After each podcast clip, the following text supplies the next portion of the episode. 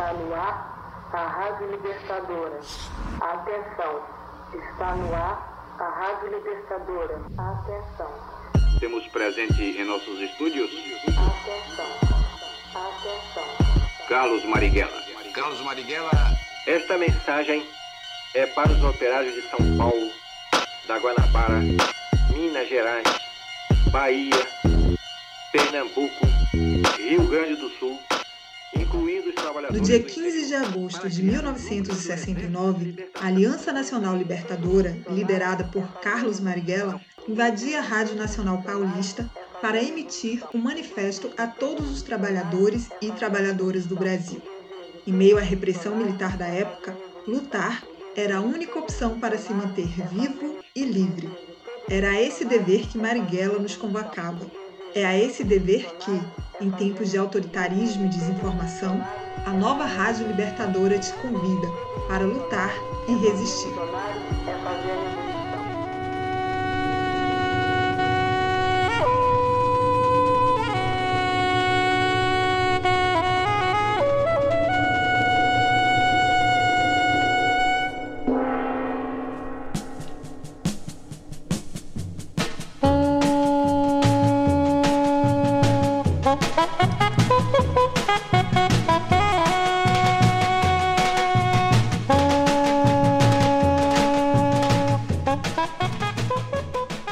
Nesse episódio do podcast Nova Rádio Libertadora, conversamos com o botafoguense carioca, historiador, compositor e babalô Luiz Antônio Simas, autor de muitas obras, entre elas os livros O Corpo Encantado das Ruas e Almanac Brasilidades, um inventário do Brasil popular. Qual é o nosso Brasil? É o que aniquila as diferenças, coíbe os encontros, apaga a cultura popular e os diferentes modos de vida? É o Brasil da violência, da mercantilização de tudo, do futebol empresa, das arenas gentrificadas, das ruas vigiadas e dos condomínios fechados? É o Brasil desse fascismo à brasileira que resgata um projeto colonial, racista e patriarcal? Ou é o Brasil do drible, da dança e da luta? Será que é o Brasil dos estádios inclusivos, igualitários, do velho Maracanã, da velha Fonte Nova e do resistente Barradão? É o Brasil das ruas ocupadas pelas mais diversas expressões do nosso povo e de cidades produzidas pelas e para as pessoas? É um Brasil plural das escolas de samba e dos blocos afro? Se essas questões também não saem da sua cabeça, fica com a gente. Está começando mais um episódio da nova Rádio Libertadora, o podcast da Brigada Marighella. Eu sou Shelton de Aragão, mas hoje vocês ficam com Júnior Centucé na bancada. Ele é rubro-negro, panafricanista, baixista da banda Mucambo e organizador do Olodum Acervo Digital. Júnior e Fernanda Castro conduzirão vocês nessa conversa que nos animará para enfrentar o momento atual.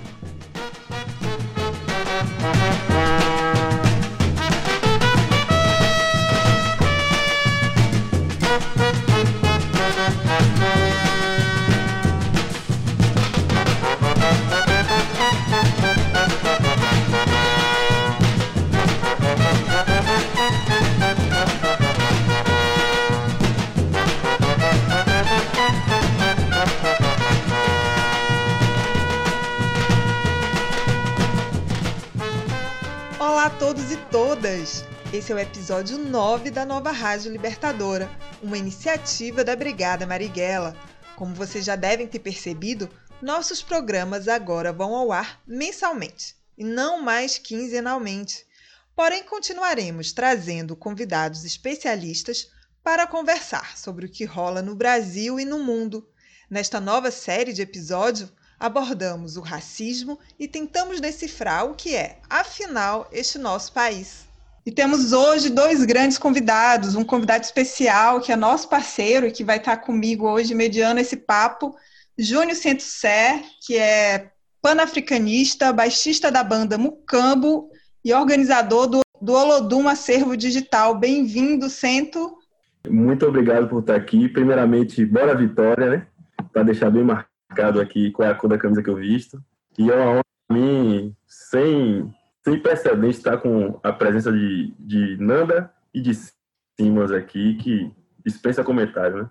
E, como o Júnior já começou a falar, nós temos essa ilustre presença Luiz Antônio Simas, que vai conversar com a gente. Ele é historiador, professor, compositor. Eu sei que muitas outras coisas mais, né, Simas? Bem-vindo.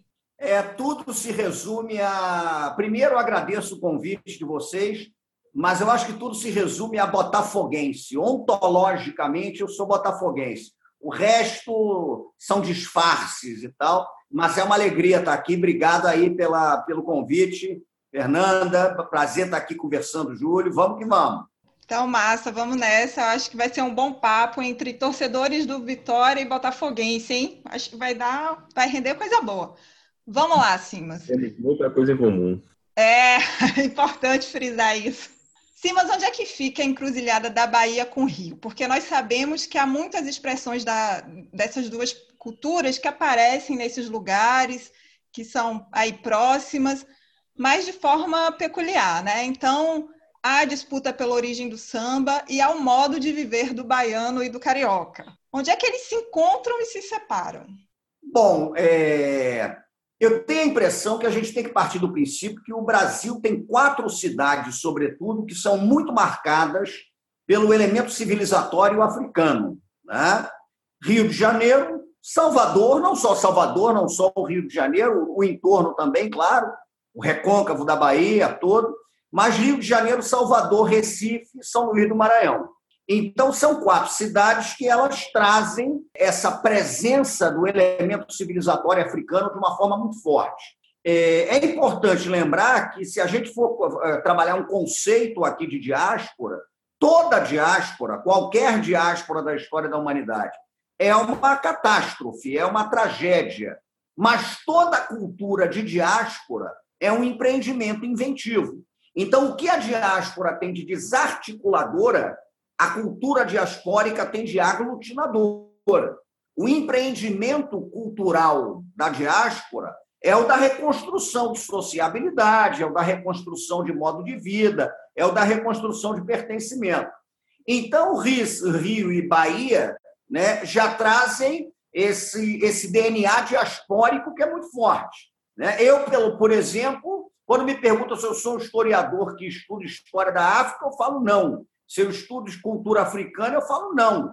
Eu estudo Rio de Janeiro e algumas coisas do Brasil. Só que, como um, um estudioso do Rio, se eu tirar do Rio de Janeiro a herança cultural africana, eu não vou estudar nada, porque não tenho o que estudar na cidade. Né? Eu acho que é um caso muito similar ao caso da Bahia. Então, eu acho que a gente se encontra nisso, eu acho que a gente se encontra na, na, na força da sonoridade banto. A Bahia, a Bahia tem uma coisa meio ligada à baianidade na Go, que às vezes só opera num apagamento banto, mas que é complicado, porque a gente sabe que o samba de roda baiana é banto, a gente sabe que a chula raiada é banto, né? a gente sabe que o samba duro é branco, a gente sabe que a Bahia tem grandes casas de candomblé é, de Angola, né? A gente tem o bate-folha, tem o tumba jussara, tem esse negócio todo. Então, é interessante isso, a gente pensar. O Rio é muito banto também. Agora, a Bahia é banto e a Bahia é Yorubá, evidentemente. O impacto Yorubá na Bahia é muito grande. E o Rio de Janeiro é banto, é bacongo, mas tem um impacto enorme também da presença Yorubá e de outras africanidades. Então a gente se encontra ali. Esse negócio de origem do samba, realmente eu acho. Uma vez me perguntaram isso, eu tinha lançado um livro com o Ney Lopes, o Dicionário da História Social do Samba, e perguntaram: o samba nasceu no Rio ou na Bahia? Eu falei: o carioca no Rio, o baiano na Bahia. E fora isso, tem outros sambas, o samba de bumbo, o batuque de Pirapora de Bom Jesus, o samba de coco de Alagoas, tem samba da com pau. Então, ficar buscando mito de origem, eu acho que é um negócio que é meio improcedente. Mas a Bahia e o Rio de Janeiro tem isso, tem, tem o, o elemento civilizatório africano, tem a sonoridade né, africana, tem a enzima que foi catalisada para gerar essa cultura toda, uma cultura de corporeidade, uma cultura de sonoridade. Isso é absolutamente fundamental tem os candomblés, que são antiquíssimos na Bahia, antiquíssimos no Rio de Janeiro. O axé do Opoafonjá do Rio é mais velho que o axé do Opoafonjá baiano, por exemplo. Mas, por sua vez, o candomblé da Barroquinha da Bahia é pioneiro, é anterior aos candomblés do Rio de Janeiro. Então, está tudo ali. Né? Agora, a gente tem as nossas peculiaridades, a gente tem as nossas particularidades. Né? A Bahia constrói a baianidade, o Rio de Janeiro constrói o carioquismo, a gente tem lá as nossas, as nossas diferenças né? de sabores, de cheiros, uma porção de coisa. O Rio tem uma inflexão portuguesa muito forte, né? A cultura do Rio de Janeiro é muito uma cultura luso-africana. Então, acho que o elemento português ele é mais intenso no Rio de Janeiro, talvez, do, do que é na Bahia, ainda que seja um elemento muito importante. Mas acho que é uma encruzilhada diaspórica. Né? O Rio e a Bahia são encruzilhadas do Atlântico, são encruzilhadas da criolidade. Acho que é por aí. Sento. Sim, mas assim, na Bahia, a gente, a cultura percussiva da gente vem muito das escolas de samba anteriormente, né? E elas praticamente acabaram, né? Mas a gente mesmo com todo o, apagamento que tem sido feito em torno da indústria da música baiana, que cooptou elementos da música do samba reggae, do samba afro-baiano, que é oriundo dessa cultura percussiva, ela ainda existe, né? Então, na explicação do, do Brasil, quais as diferenças rítmicas estéticas de linguagem, nesse caso, das escolas de samba e dos blocos afro? Essa pergunta é boa, é uma encrenca interessante. É, eu tenho a impressão que a sonoridade das escolas de samba ela é uma sonoridade muito vinculada é, aos tambores bacongos, né? O samba tem muito disso. Então, de certa forma, você pega, por exemplo, os toques de um candomblé de Angola, você vai pegar uma cabula, você vai pegar um, um congo de ouro, você vai pegar um congo, né? você vai pegar uma muzenza, o samba de caboclo que está ligado à cabula. Isso está muito vinculado à definição de um certo tipo de, de, de, samba, que acaba sendo o samba das escolas de samba. Né? Então, acho que o samba das escolas de samba ele cruza muito com essa catalisação de uma sonoridade que é bacongo. É uma impressão muito forte que eu tenho. Vem ali do norte de Angola, de uma parte do Gabão, né, do antigo Império do Congo, isso está muito forte ali. É, os blocos afro-baianos, você conhece isso melhor que eu, são blocos, por exemplo, que já vêm com uma pegada da sonoridade dos candomblés de Jejinagô, que é muito forte. Você pega, por exemplo, o agueré, o agueré está todo ali, né? O samba reggae baiano, você tem o aguerezão de Oxóssi ali, aquele negócio do tacto, tacto, tacto, tacto, tacto, tacto, tacto, tacto, tacto, tacto,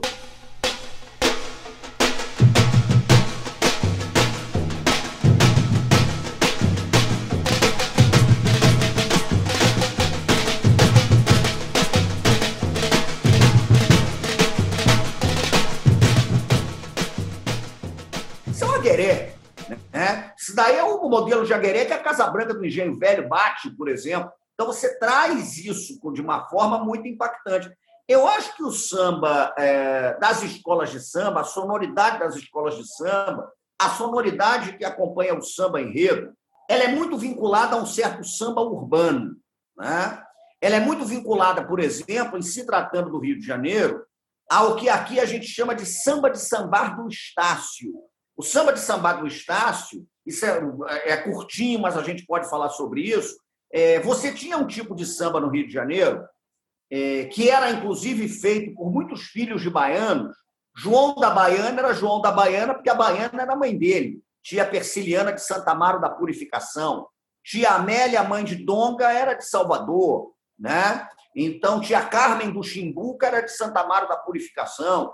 Tinha essa comunidade toda aqui. E a gente tinha um tipo de samba no Rio de Janeiro, que era um tipo de samba que cruzava muito com a característica do samba de roda, mas que era um tipo de samba também que tinha uma pegada meio ligada ao machixe. E o machixe é meio aquela. A clave do machixe é meio o ilude em ansan, né? aquela coisa do tac, tac, darac, tac, tac, darac, tac, tac, darac, tac, tac, darac, tac, tac, darac, tac.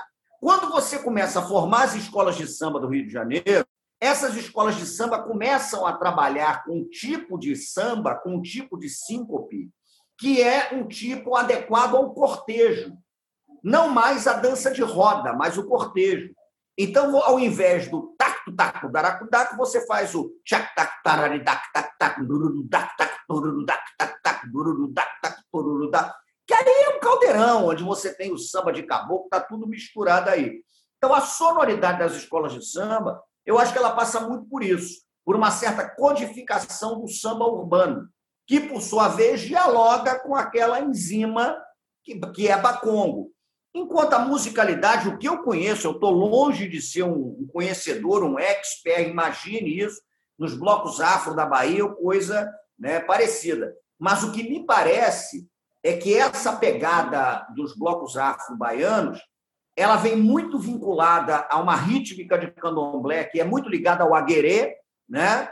Os afoxés tocam muito o ijexá, né? Então você tem essa característica do ijexá, fundamentando também uma música de carnaval da Bahia que é bem interessante. os cortejos de afoxés vindo acompanhados do, da sonoridade dos ijexás. Então, eu acho que passa muito por aí. Agora, tudo é cultura do tambor, né?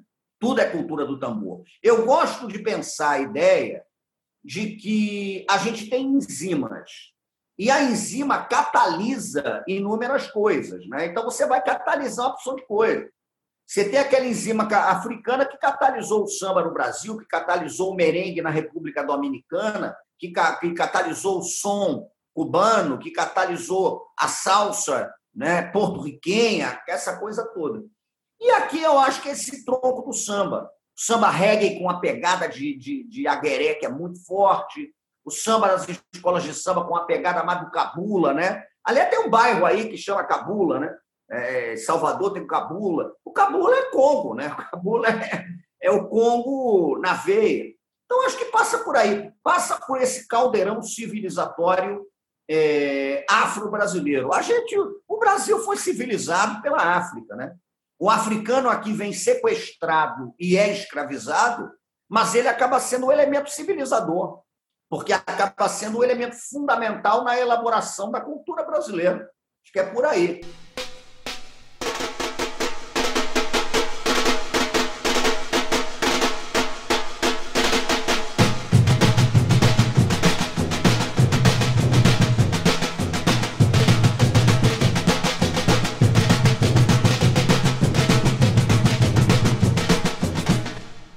Enfim, na, na minha pesquisa que ainda é incipiente e que eu me volto mais ao Olodum, porque eu sempre tive mais ambientado, dá para perceber que no, no Ileaê, por exemplo, há, de maneira muito mais marcada, o toque de candomblé, não que não tivesse no Olodum, né? Mas é mais marcado, né? Já o Olodum tem muito aquele elemento do samba, do, do samba das escolas de samba, tantos instrumentos que eram utilizados, né? Aliás, também no, no Ilhaê era utilizado o apito também. Só que depois, essa cultura percussiva baiana, ela meio que vai tomando o seu, o seu molde, a sua identidade daquele próprio movimento, porque ele traz os elementos da batucada, né, como era chamado aqui, os elementos que vinham da escola de samba, traz os elementos do candomblé, do candomblé de rua, que são os, o, o, os afoxé, né, e tal.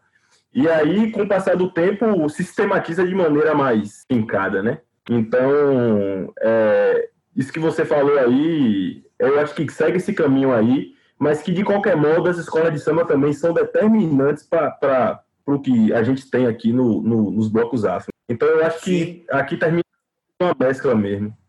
A das escolas de samba é, influencia os blocos afro na Bahia a ter essa estrutura de escolher um tema por ano, de desfilar o tema todo ano, de fazer músicas tema, e é tanto que aqui normalmente se tem, por exemplo, no FEMADU, no Festival do Lodum, são duas categorias: samba-tema, que é voltado ao tema do ano, e samba-poesia, que é algo muito mais aberto. Dessas, dessas entidades, qual é o lugar dessas entidades na, na explicação do Brasil? Eu vou responder, mas quero. Você falou uma coisa que eu acho interessante, porque olha como os cruzos são curiosos, né? A estrutura de escola de samba do Rio de Janeiro, com um tema específico escolhido, com uma música que vai ser escolhida para embalar aquele tema que vai ser apresentado, por exemplo, não é uma criação das escolas de samba, é uma criação dos ranchos carnavalescos. E é curioso porque os ranchos carnavalescos foram introduzidos no Rio por um baiano, Hilário Jovino, né? na região da Pedra do Sal.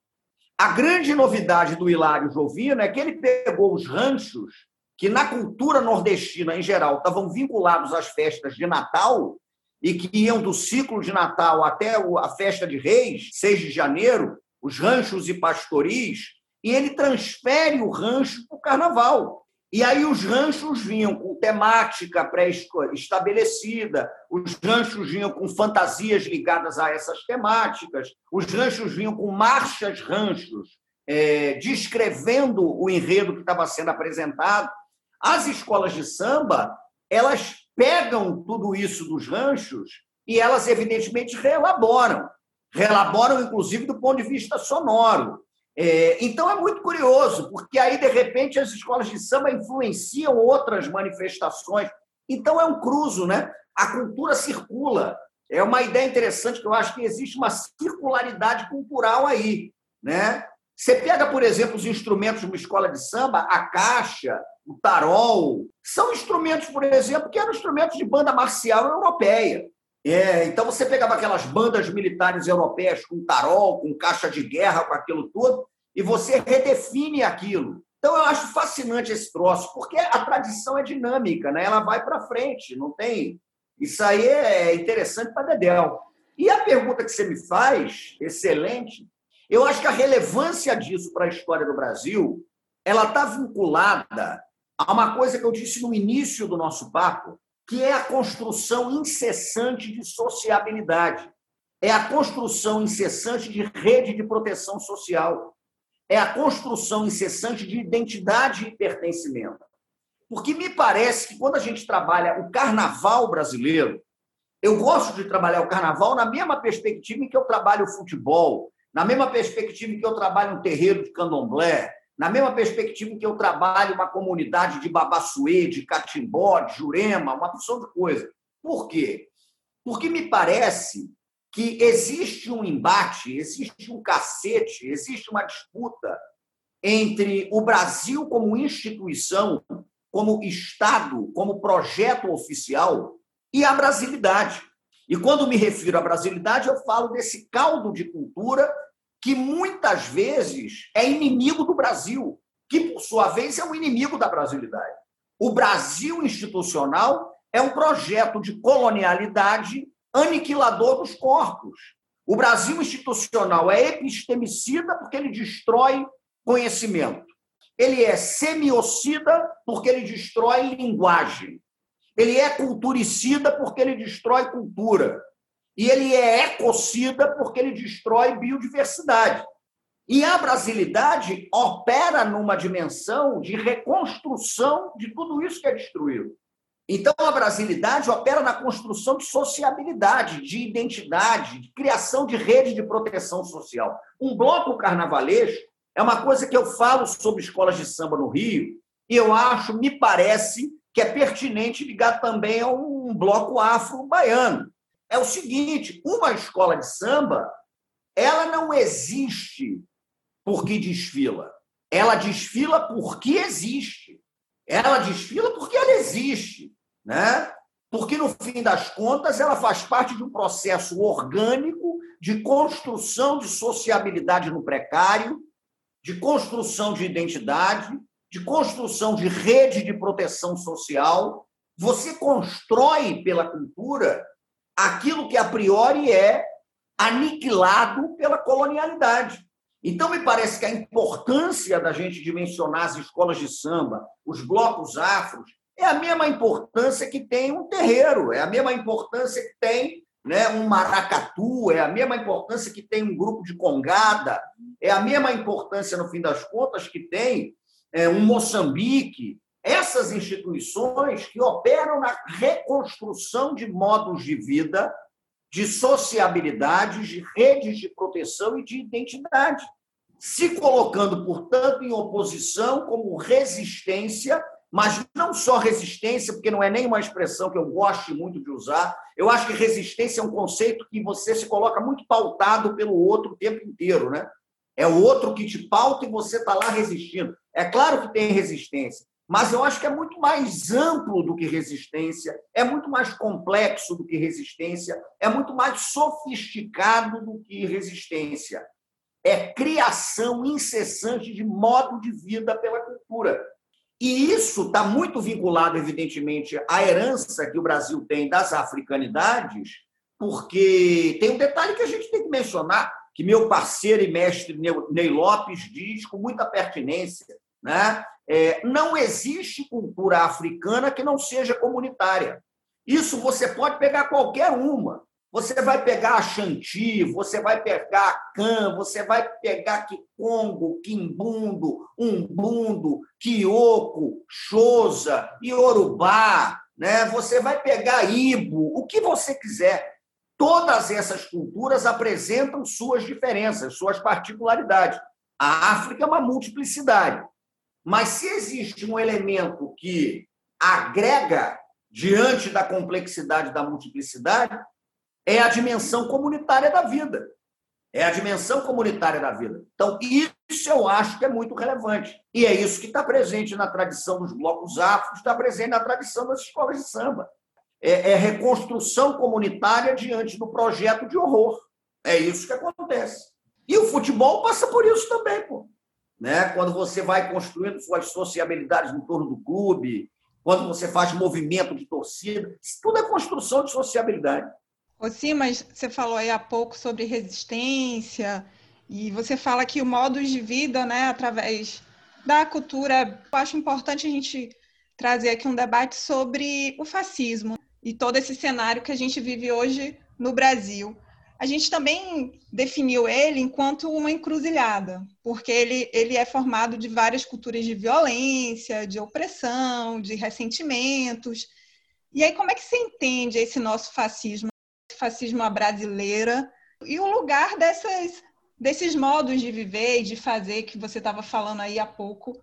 O fascismo à brasileira, e eu falo muito isso quando me perguntam sobre essa catástrofe, esse cataclisma que é o governo do Brasil, mas eu, eu gosto sempre de dizer uma coisa: o fascismo é aniquilador da alteridade. O fascismo, no fim das contas, já opera numa lógica de aniquilação da alteridade. Eu acho que esse é um elemento fundamental.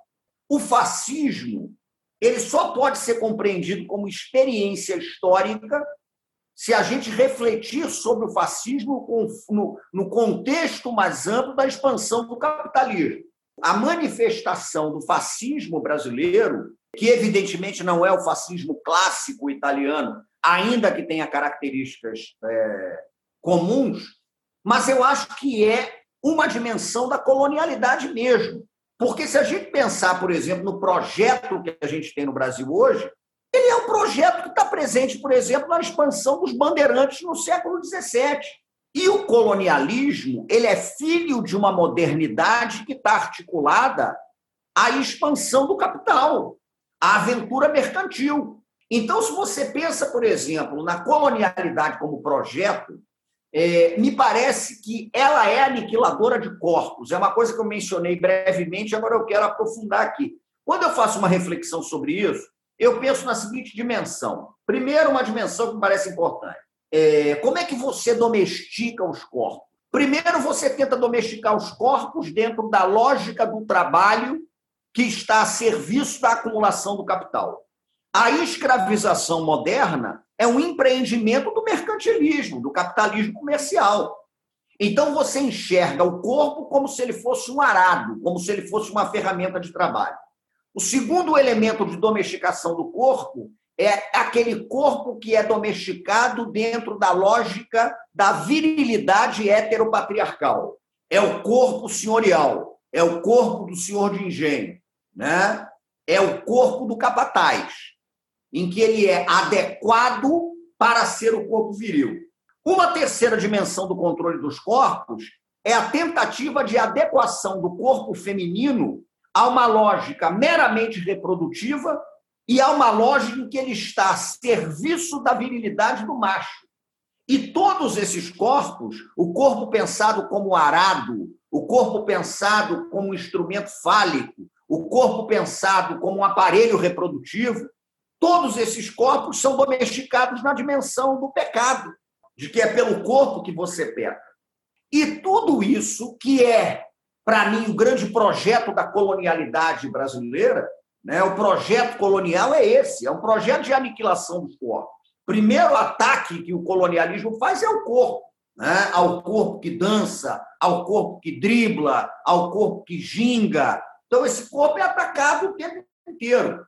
Né? Eu acho que passa muito por aí, E nós temos hoje um aprofundamento dessa dimensão, que é um aprofundamento dessa dimensão que, no fim das contas, condiciona todos os corpos à lógica da produção e do consumo.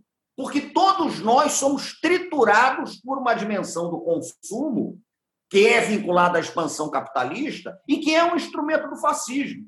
Ou somos vinculados como consumidores, ou somos vinculados como aqueles que desejam consumir, ou somos vinculados como aqueles que não vão consumir nada. Porque me parece que esse projeto brasileiro ele já tem uma categoria que nem é mais a categoria do sobrevivente.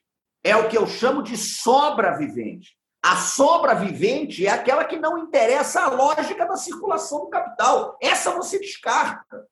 Então, me parece que, quando a gente reflete sobre o fascismo brasileiro, eu acho que, na verdade, a gente tem que articular isso à experiência da modernidade aqui no Brasil, que se configura como um projeto colonial.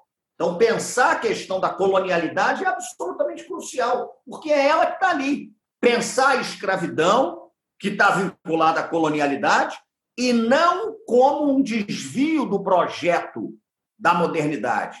A escravidão como um elemento que sustentou a modernidade, que, por sua vez, essa modernidade europeia é justificada pelo desejo da promoção da acumulação do capital. Então, acho que a luta tem que ser uma luta nessa dimensão. Né? O nosso fascismo é, de certa maneira, uma adequação brasileira a um projeto de colonialidade de longuíssimo prazo que está aí. Uma legal, o índio vive sua vida genial, vai fumando seu cachimbo e a fumaça não faz mais.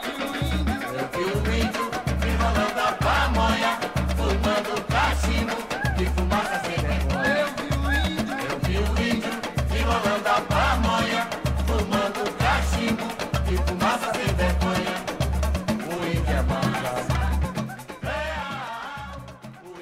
Bom, diante do que Simas falou sobre esse, esse local de consumo que é colocado para a gente, porque tudo é mediado a partir da sociedade de consumo, né? E fazendo o, esse link que não dá para deixar de ser feito nunca entre a questão racial e a questão social, isso inclusive foi o que faz nascer os blocos afro na Bahia, né? Com essa identidade marcada pela luta contra o racismo. Por mais que tivessem condições financeiras para pagar, pagar os grandes blocos, que na Bahia eram blocos de classe média, que normalmente eram estudantes de cursinho ou que faziam seus blocos, eles eram, eles eram rejeitados porque o bloco, segundo os critérios deles, só aceitavam gente bonita. Gente bonita é melhor se dizer gente branca, né? Então, isso, inclusive, é o que faz surgir o movimento dos blocos afro. É, e eu também queria falar um pouquinho sobre isso, sim, mas porque você fala muito sobre a cidade. Me parece que nesse cenário que você colocou, as cidades, elas também são pensadas para, para colocar esses corpos ainda mais nesse, nesse caminho. É, toda cidade, no fim das contas, é um território disputado. A cidade é uma disputa. E me parece, eu vejo hoje a cidade muito vinculada a uma disputa entre a cidade pensada prioritariamente como um espaço de circulação de mercadoria e uma cidade pensada como um espaço prioritariamente voltado para o encontro de gente. Essa cidade pensada como um espaço para circulação de mercadoria ela é uma cidade que confina as pessoas dentro de uma lógica produtiva. Elas estão confinadas num transporte público de última categoria. Elas estão confinadas em condições degradantes, por exemplo, de habitação. Mas, ao mesmo tempo, tem aquela turma que está confinada dentro de seus condomínios, que está confinada dentro de seus carros, está confinada dentro de suas escolas privadas com muros altos. Tem tudo isso. Então, ela é uma cidade, quando eu falo que é uma cidade pensada na lógica do carro, eu quero dizer que ela é uma cidade pensada na lógica da circulação de mercadoria e na circulação de corpos domesticados, o trabalho subalternizado, que vão manter é, é, essa estrutura. Enquanto existe uma outra cidade que a gente pensa, e elas duas saem no cacete o tempo todo, né?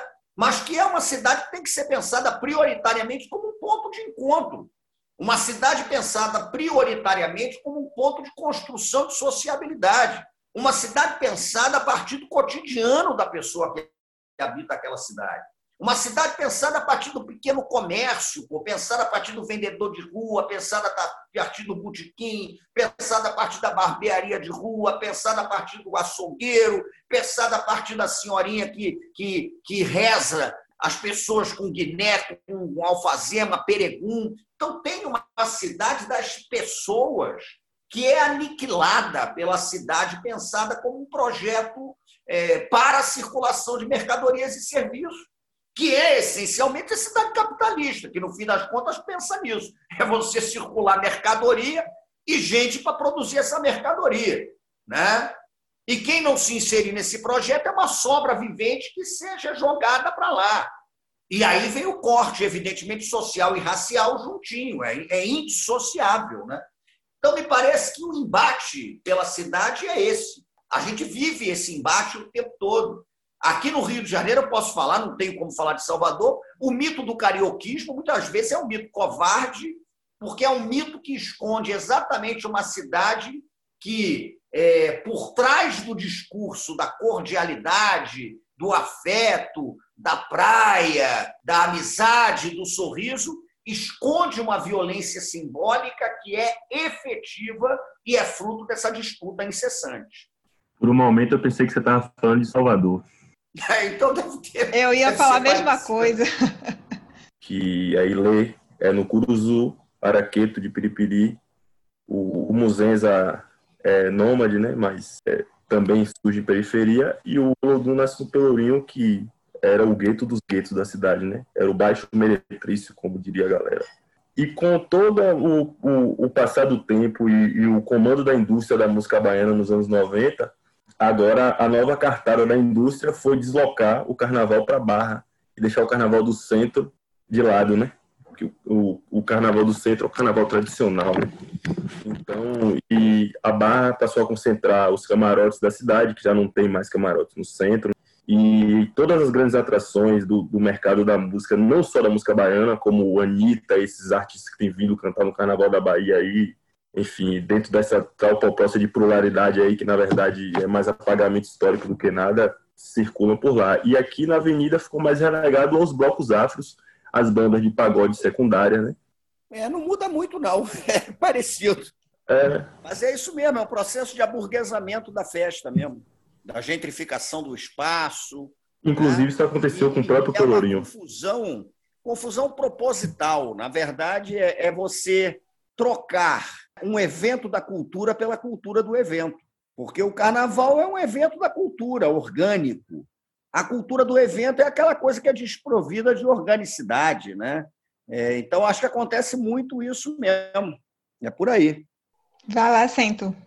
E o futebol? Onde é que entra nessa história? O papel das arenas, o velho Maracanã, os estádios que ainda resistem populares, é, os clubes de futebol que são anti-heróis, como é o caso do do Botafogo, do Vitória, pois não são queridinhos da mídia, não tem esse papel, não tem é, é, o papel de figurante e tem o papel de criar o imprevisível, quebrar a rotina do futebol. É, o futebol, eu, eu, eu sempre falo isso, o futebol é um sintoma do Brasil. Então a gente pode pensar o futebol como um sintoma poderoso das nossas contradições e tal. É, nós vivemos aqui no Rio, vocês viveram isso com a Fonte Nova, mas o Rio, um impacto muito grande desse processo de arenização da vida, né? De gentrificação da cidade, de aburguesamento, de tudo mais, com o que aconteceu no Maracanã. E o que eu costumo dizer é o seguinte: o Maracanã nem era exatamente um estádio igualitário, ele era um estádio inclusivo. Então, incluía todo mundo. Mas numa perspectiva, evidentemente, que você tinha uma geral que ia né, a população de mais baixa renda, uma arquibancada que era frequentada por uma certa classe média, camarote, aquela coisa toda. Agora, mesmo com essas diferenças, ele era inclusivo. Né? E quando houve aqui no Rio de Janeiro todo o processo de destruição do Maracanã, e que é acompanhado de um processo de destruição e arenização de diversos estádios no Brasil, eu lembro que eu falava uma coisa: olha, não é com a geral que querem terminar. O que querem terminar é com a figura do Geraldino. Né? Porque a geral, sem o Geraldino, ela não significa coisíssima nenhuma. Então, quando você destrói o setor popular, quando você destrói a geral, o que você está destruindo nesse processo todo é o Geraldino. O que você está afastando do estádio é a sobra vivente. É aquele que deixa de interessar, numa certa perspectiva, ao mega negócio do futebol. Porque é isso. E a gente sabe que isso acontece, isso vem na esteira de um futebol cada vez mais moldado para o padrão televisivo, cada vez mais moldado pelo padrão da Premier League, e como isso repercute no Brasil. Então, me parece que quando a gente vê né, um estádio, o Vitória tem o caso do Barradão, o Rio de Janeiro tem o caso do São Januário, que são estádios acossados por projetos de arenização, vez por outra, mas que ainda conseguem é, resistir a essa arenização e, e funcionam realmente como espaços inventivos de construção de modos de torcer que estão ali o tempo todo sendo redefinidos. E o que me parece que é crucial nesse processo é que quando vocês lutam, por exemplo, num barradão popular, quando os vascaínos lutam por um São Januário popular, não é só pelo estádio que você está lutando. Você está lutando pelo estádio, você está lutando pela cidade, você está lutando pelo clube, você está lutando pelo país. Né? Esse é um detalhe que é fundamental. Então, as pessoas às vezes não entendem que o estádio popular ele é, no fim das contas, um espaço é, de resistência e, ao mesmo tempo, de invenção de uma cidade que ainda tenta ser minimamente popular. Que quando o Maracanã deixa de ser um estádio popular para virar uma arena multiuso, não é o Maracanã, é a cidade que está caminhando na perspectiva, no caso do Rio de Janeiro, né, de ser pensada como um balneário de grandes eventos. Um balneário de grandes eventos. Então você começa a ter essa perspectiva. Por isso, a luta pelo estádio popular, a luta pela democratização do clube de futebol, ela não é uma luta restrita ao futebol. O futebol é um sintoma do Brasil. Ela é uma luta articulada à luta por uma cidade mais humana, por uma cidade mais igualitária, por um país mais igualitário. Então, essa luta não está desprovida de, de outras conexões. Quando eu falo que eu quero um Rio de Janeiro inclusivo, quando eu falo que eu quero um Rio de Janeiro igualitário, quando eu falo que eu quero um Rio de Janeiro com a rua viva, eu estou falando que esse meu Rio de Janeiro vai repercutir num estádio de futebol que tenha essa característica. Esse é que é o detalhe fundamental. Né? E aí eu acho que entra realmente o papel também dos clubes que, digamos, eles, eles não são os queridinhos de um futebol negócio. Não são os queridinhos de um futebol negócio, porque não são aquelas marcas que, digamos, repercutem mais na mídia. Não são os queridinhos do futebol negócio, porque, no fim das contas, eles não possuem né, uma quantidade de, de, de consumidores do produto futebol, porque é assim que você está dimensionando agora. Então, é o fulano que não é mais o torcedor, ele é consumidor do produto futebol. E no caso do Rio de Janeiro, eu acho que o Botafogo ocupa esse papel. O Rio de Janeiro viveu um processo dramático, como a Bahia viveu, outros lugares viveram, de clubes que foram minguando, clubes que eram muito importantes na construção da identidade da cidade do bairro.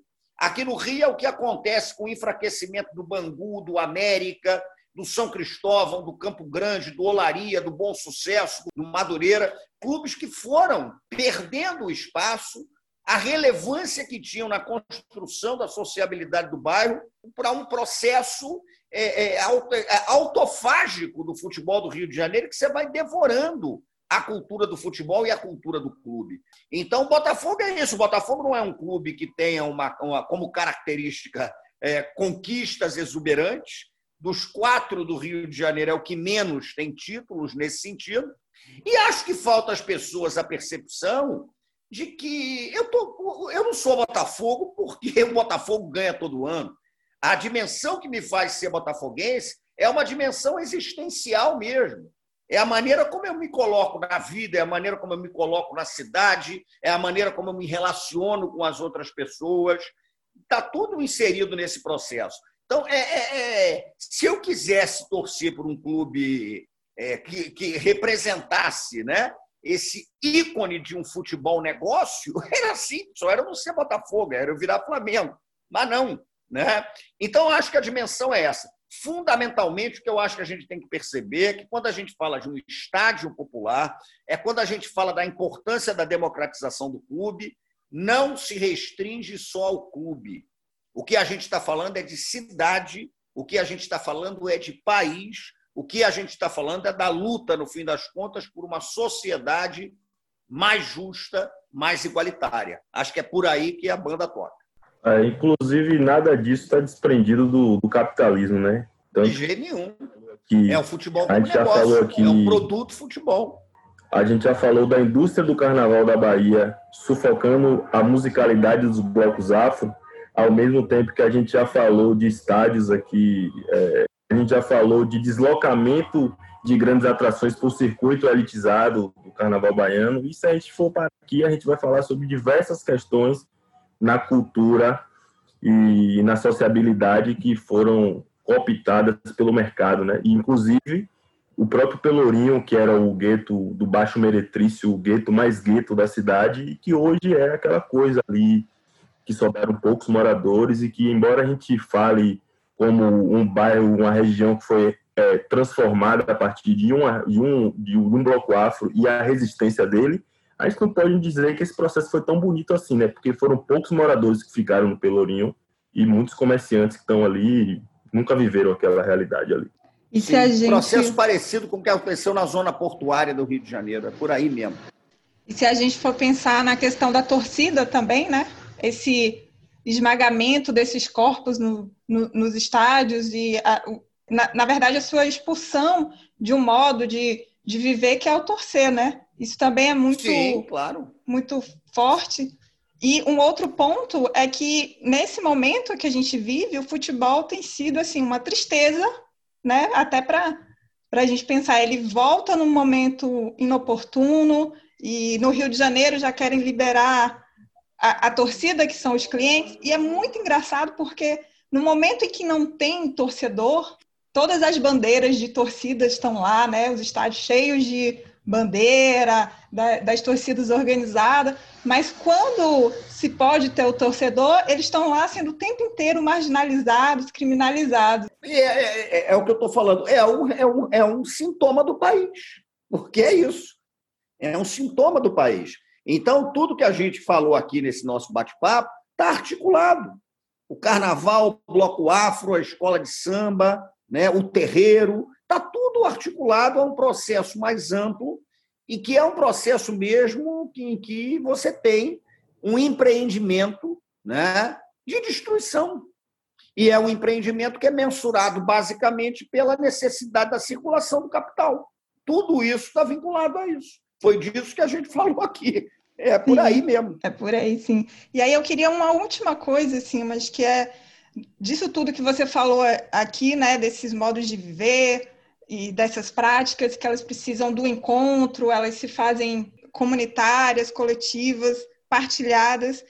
Como é que elas estão lidando nesse momento em que elas não podem se encontrar, né? As pessoas não podem estar na rua fazendo seu samba, jogando sua capoeira. Como é que você enxerga esse momento e como é que você enxerga o futuro? O que é que você prevê para esses futuros encontros? Olha, eu poderia eu poderia dar uma resposta me safando, porque, como a minha, a minha formação em história, historiador é bom para profetizar o passado, e ainda assim a gente erra. Né?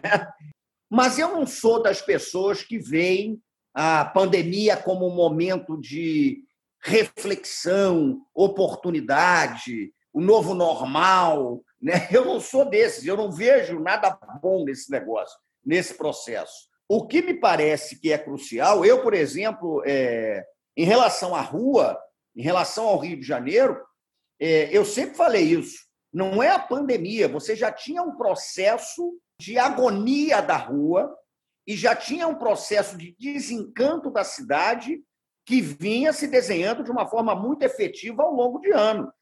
Então, é evidente que a gente tem nossas brechas de atuação, as nossas frestas de reinvenção do mundo, mas, no fim das contas, o projeto de aniquilação das sociabilidades da cidade, em nome de um balneário pensado a partir da lógica do grande evento e do grande negócio, pelo menos no caso do Rio de Janeiro, né? e me parece que o Salvador também a gente pode é, pensar nisso, mas era um processo que já vinha trazendo uma agonia às sociabilidades da rua. Mas, por outro lado, é um jogo, porque se você tem a agonia desse processo, você tem o cara que bota a barraquinha dele, o cara que chega e bota o churrasquinho, o outro que faz uma roda de samba, né? o outro que vai despachar é, um ebó na encruzilhada. O que me parece é que a gente tem que ter a consciência de que é uma disputa. E acho que essa disputa vai continuar. Não sei como, eu realmente não sei como, eu não sei como é que a gente vai sair desse processo, porque mistura tudo, mistura a pandemia, mistura uma ascensão de um projeto protofascista extremamente violento, realmente que opera na lógica da destruição da brasilidade em nome de um Brasil tacanho e colonial, eu não faço ideia. Mas o que, o que eu acho fundamental é que a gente compreenda que essas lutas são lutas articuladas.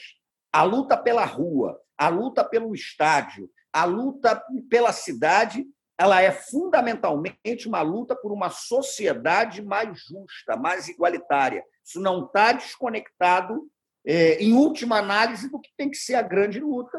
E a grande luta tem que ser essa mesma: uma luta de enfrentamento né, contra esse modelo aniquilador do grande negócio e que busca, no fim, a construção de sociedades mais generosas. Agora, vamos ver, vamos ver o que, é que vai acontecer. Vamos sim. Fento, tem mais alguma coisa para acrescentar? Eu vim para cá para aprender, pô. Ah, sem dúvidas. Muito, aprendemos demais. Simas, muito obrigada. Eu assim, é que assim, agradeço, Fernando. Nossa, é, é o que o Centro falou, é uma, um super aprendizado. Espero que você volte logo e que estejamos em breve mandou. festejando nas ruas, né? Vivendo as ruas. Valeu, valeu, quando, valeu, Fernando. Valeu, Júlio. Obrigado pelo convite, gente, pela oportunidade de trocar uma ideia aí com você. Nós que agradecemos. Quando, quando o Daniel me fez o convite e disse que seria Simas, eu fiquei, porra, Simas, velho? Sim, peraí. Não. não, pode botar meu nome aí que eu vou achar um dia. Estamos trocando ideia, estamos trocando é ideia. Isso aí. Um abraço. Valeu, valeu gente. Tchau. Obrigado. Saúde Obrigado. pra gente. Valeu. Saúde. Pra nós. Alô. Pode fazer o que quiser, até me machucar. Transborda no meu coração só amor. Desde o momento que eu te vi, tentei me controlar, mas eu não consegui. Vem me amar. Várias queixas, várias queixas de você. O que fez isso comigo? Estamos juntos e misturados. Vocês ouviram na introdução a mixagem feita pelos Racionais MCs usando trechos da transmissão da Rádio Libertadora original. Ouviram também a música Etiópia Mundo Negro, do Olodum, e a percussão do mesmo bloco afro. Outro bloco afro que apareceu no nosso programa é o Apaches do Tororó com Samba da Fumaça. Vocês estão ouvindo agora várias queixas também do Olodum. Por fim, a nossa vinheta de encerramento, a guitarra baiana de Alexandre Pita, gravada exclusivamente para a nova Rádio Libertadora.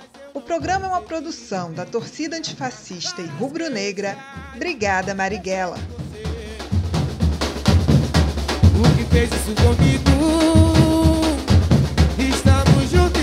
Misturados. Eu bem, quero ser seu namorado. Várias queixas, várias queixas de você.